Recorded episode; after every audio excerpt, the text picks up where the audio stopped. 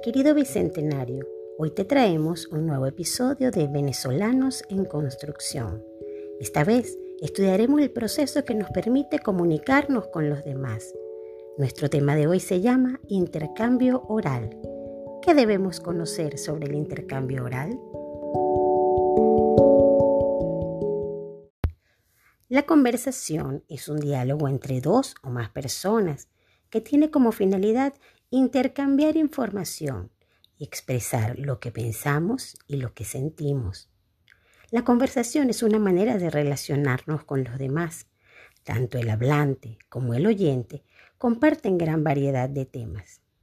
Los elementos del proceso comunicativo son el emisor, que es la persona que está hablando.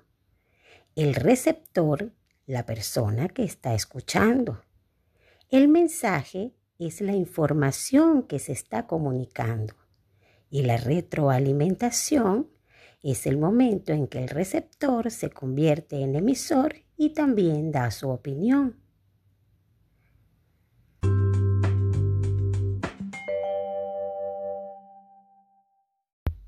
Las personas utilizamos la conversación espontánea para compartir ideas de la cotidianidad.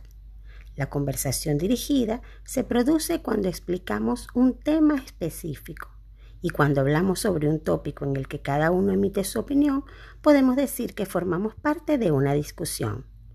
También podemos mencionar la exposición oral, que se pone de manifiesto cuando desarrollamos ante un grupo de personas algún tema en forma organizada y didáctica.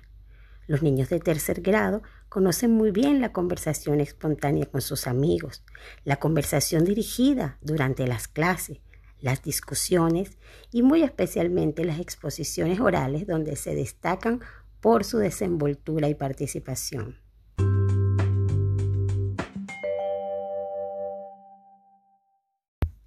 Nos comunicamos porque somos seres sociables que compartimos nuestros pensamientos, nuestros sentimientos y nuestra manera de pensar. También para cumplir con nuestras obligaciones, desarrollar relaciones e intercambiar información.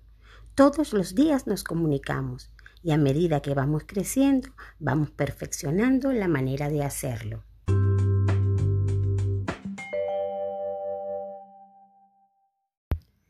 Una buena comunicación surge del cumplimiento y puesta en práctica de las normas del buen hablante.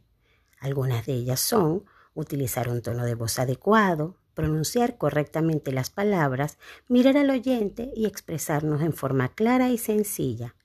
Las normas del buen oyente las demostramos cuando prestamos atención, miramos a la persona que habla y no la interrumpimos. También existen ciertas fórmulas de cortesía que debemos utilizar diariamente, como por ejemplo, buenos días, gracias, de nada, disculpe, por favor.